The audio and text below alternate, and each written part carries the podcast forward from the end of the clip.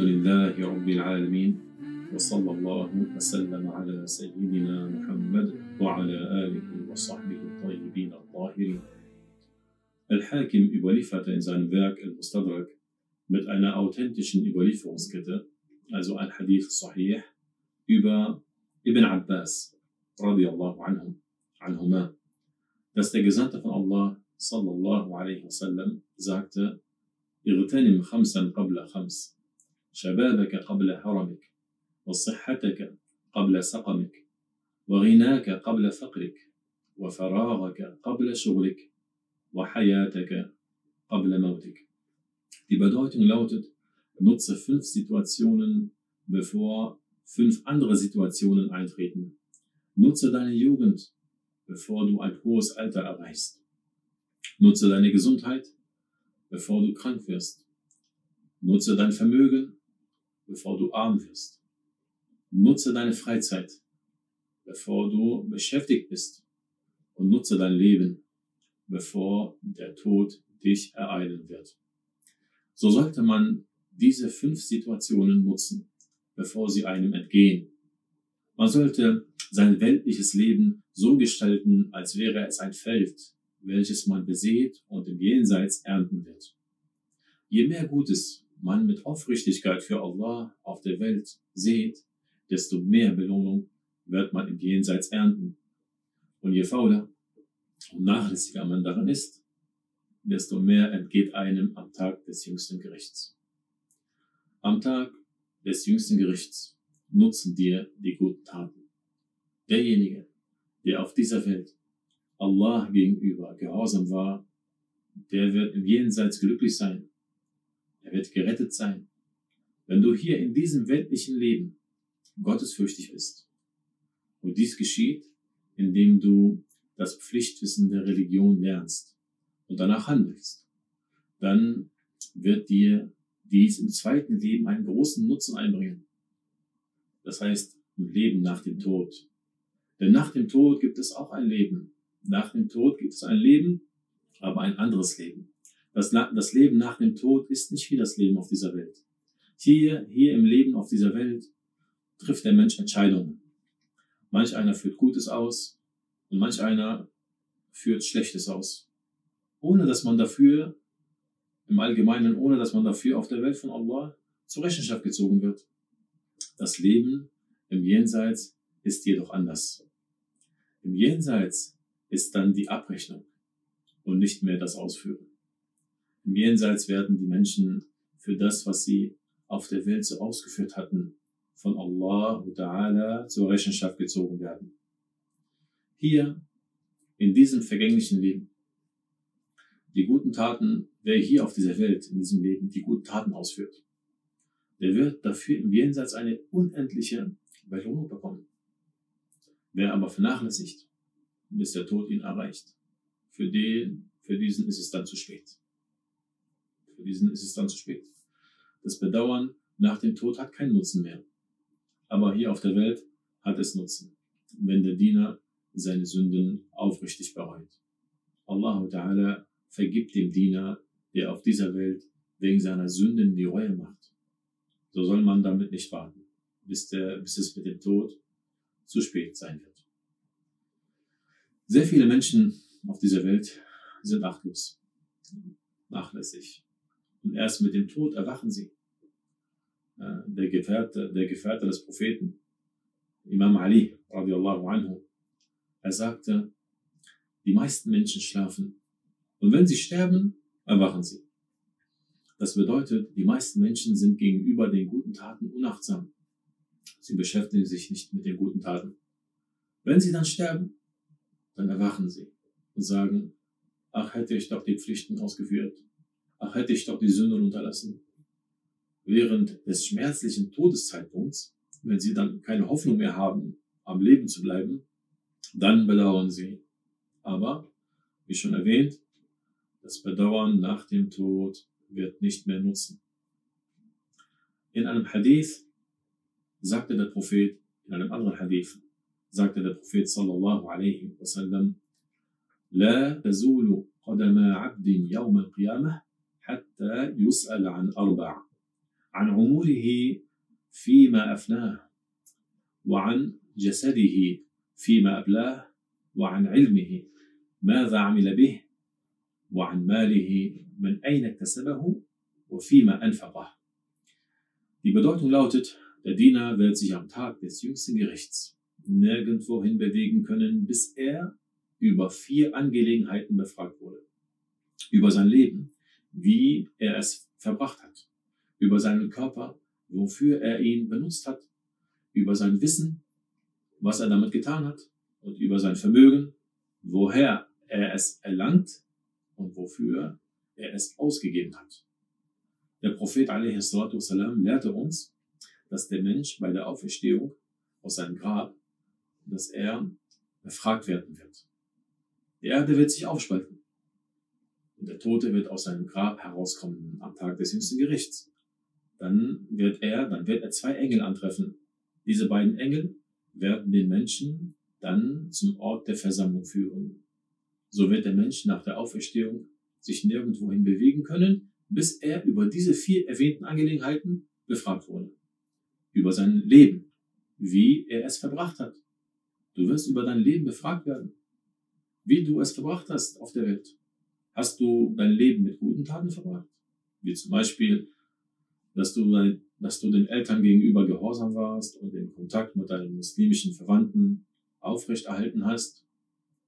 Oder hast du dieses Leben mit Vernachlässigung der Pflichten verbracht, indem du dich durch unnötige Dinge von den wichtigen Dingen ablenken lassen hast?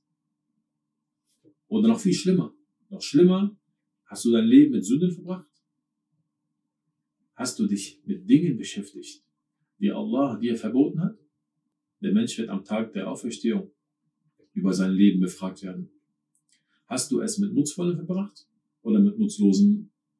So soll der Mensch darauf eingestellt sein, welche Antwort er vorbereitet. Die zweite Angelegenheit ist, dass der Mensch, dass der Mensch über seinen Körper befragt wird. Wofür hast du ihn benutzt? Dieser Körper, den Allah dir gegeben hat. Wie sehr du auch darauf, auf ihn achtest und dich um ihn kümmerst. Was wird mit dem Körper geschehen? Er kommt auf jeden Fall ins Grab. Und die Körper der meisten Menschen verwesen im Grab. Und viele Körper im Grab werden sogar von Insekten und Würmern befallen. Möge Allah Ta'ala uns davor bewahren. So benutze deinen Körper für die guten Taten. Benutze deine Glieder für das Gute. Sei Allah gegenüber dankbar für seine Gaben, für all das, was er dir beschert hat, indem du diese Gaben nicht für das benutzt, was er dir verboten hat. Die dritte Angelegenheit, Hadith, lautet, dass der Mensch über sein Wissen befragt wird. Über dein Wissen, was du damit getan hast. Das Wissen wird gelernt, um danach zu handeln. Der verantwortliche Muslim muss einen bestimmten Teil des islamischen Wissens lernen Unser Prophet والسلام, denn er sagte in einem Hadith, طلب العلم فريضة على كل مسلم dieser Hadith des Propheten والسلام, bedeutet, jeder verantwortliche Muslim und auch jede verantwortliche Muslim müssen das Pflichtwissen, das islamische Pflichtwissen lernen. Und dieser Pflichtteil des islamischen Wissens beinhaltet unter anderem etwas über die Glaubenslehre, Aqidah. Das heißt Wissen über Allah und über seinen Propheten. Das Pflichtwissen beinhaltet auch Themen zur Rechtswissenschaft, Fiqh, von der Reinheit, also von der Tahara bis zur Hajj, also zur Pilgerfahrt. Das Pflichtwissen beinhaltet Themen bezüglich der Gesetzesregelungen, der zwischenmenschlichen Beziehungen und des Handels für die Betroffenen in diesem Fall. Und auch beinhaltet es die Beschreibung der Sünden des Herzens und Sünden der Glieder, wie der Zunge und anderer. Also, also es ist auch Pflicht, dass man weiß, was die Sünden sind was das ist, was Allah dir verboten hat. Das musst du auch wissen. Denn wer das Schlechte nicht kennt, der wäre nicht in der Lage, sich davor zu schützen. Und das Wichtigste am Pflichtwissen ist die Glaubenslehre, weil sie sich mit dem wichtigsten Wissen im Islam befasst Als unser Prophet والسلام, gefragt wurde, über die beste Tat einmal gefragt wurde, sagte er, Imanum billahi wa rasulih, Das bedeutet, die beste und wichtigste Tat ist der Glaube an Allah und an seinen Gesandten. Daraus wird verstanden, dass das Wissen über Allah und über seinen Gesandten somit das beste Wissen und das wichtigste Wissen ist. Der Mensch wird also über sein Wissen befragt werden, was er damit getan hat. Wer das Pflichtwissen aufrichtig gelernt hat und es auch aufrichtig befolgt hat, der erlangt im Jenseits den Schutz vor der Bestrafung in der Hölle. Möge Allah Ta'ala uns vor der Hölle beschützen. Die vierte Angelegenheit, der Diener, der Diener wird über sein Vermögen befragt werden. Woher hat er es erlangt? Und wofür, wofür hat er es ausgegeben? So hat der Diener darauf zu achten, stets erlaubtes Vermögen anzustreben und Abstand zu nehmen von dem, was Allah verboten hat. Derjenige, der unbekümmert nach Gütern verlangt, ohne Halal von Haram zu unterscheiden. Das heißt, jemand, der wegen seiner Habgier sogar Verbotenes konsumiert. Diesem droht am Tag des jüngsten Gerichts eine harte Bestrafung. Der gottesfürchtige Diener ist genügsam und hält Abstand von dem, was Allah verboten hat. Und sogar hält er Abstand von Zweifelhaftem. Der gottesfürchtige Diener, der hält Abstand von Haram. Erinnere, erinnere dich stets daran, an die Aussagen des Propheten, والسلام. er sagte, كل جسد نبت من سحت فالنار أولى به. Das heißt, derjenige, der das Verbotene konsumiert, verdient im Jenseits die Bestrafung mit dem Feuer. Deswegen sollte jeder von uns sich fragen, woher bekomme ich mein Vermögen? Und wofür gebe ich es aus? Der Gesandte von Allah, sallallahu alaihi wasallam, er sagte in einem Hadith, خذوا ما حل ودعوا ما حرم. Das bedeutet, nehmt das Erlaubte und unterlasst das Verbotene. In Sicherheit vor der Strafe Gottes wird nur derjenige sein, der sein Vermögen auf erlaubte Art und Weise verdient und dies für Erlaubtes ausgibt und damit auch seine Verpflichtungen erfüllt. Wer aber sein Vermögen zwar auf erlaubte Weise verdient hat, aber dies für Verbotenes ausgibt oder seine Verpflichtungen nicht erfüllt, dieser Mensch zählt als ein Sünder. Er verdient die Strafe Gottes. Und noch schlimmer ist es, wenn jemand sich etwas auf verbotene Art und Weise angeeignet hat und darüber hinaus dieses ausgibt, was ihm gar nicht zusteht. Denn das, was jemand sich auf verbotene Art und Weise aneignet, das fällt nicht unter sein Eigentum. So ist es verboten, also haram, dies auszugeben. Wer im Jenseits in Sicherheit sein will vor der Strafe Gottes, der soll sein Vermögen auf erlaubte Art und Weise verdienen und dies auch für Erlaubtes ausgeben. Möge Allah Ta'ala uns zu seinen rechtschaffenen Dienern und zu seinen genügsamen Dienern gehören lassen. Amin. Walhamdulillahi Rabbil Alamin.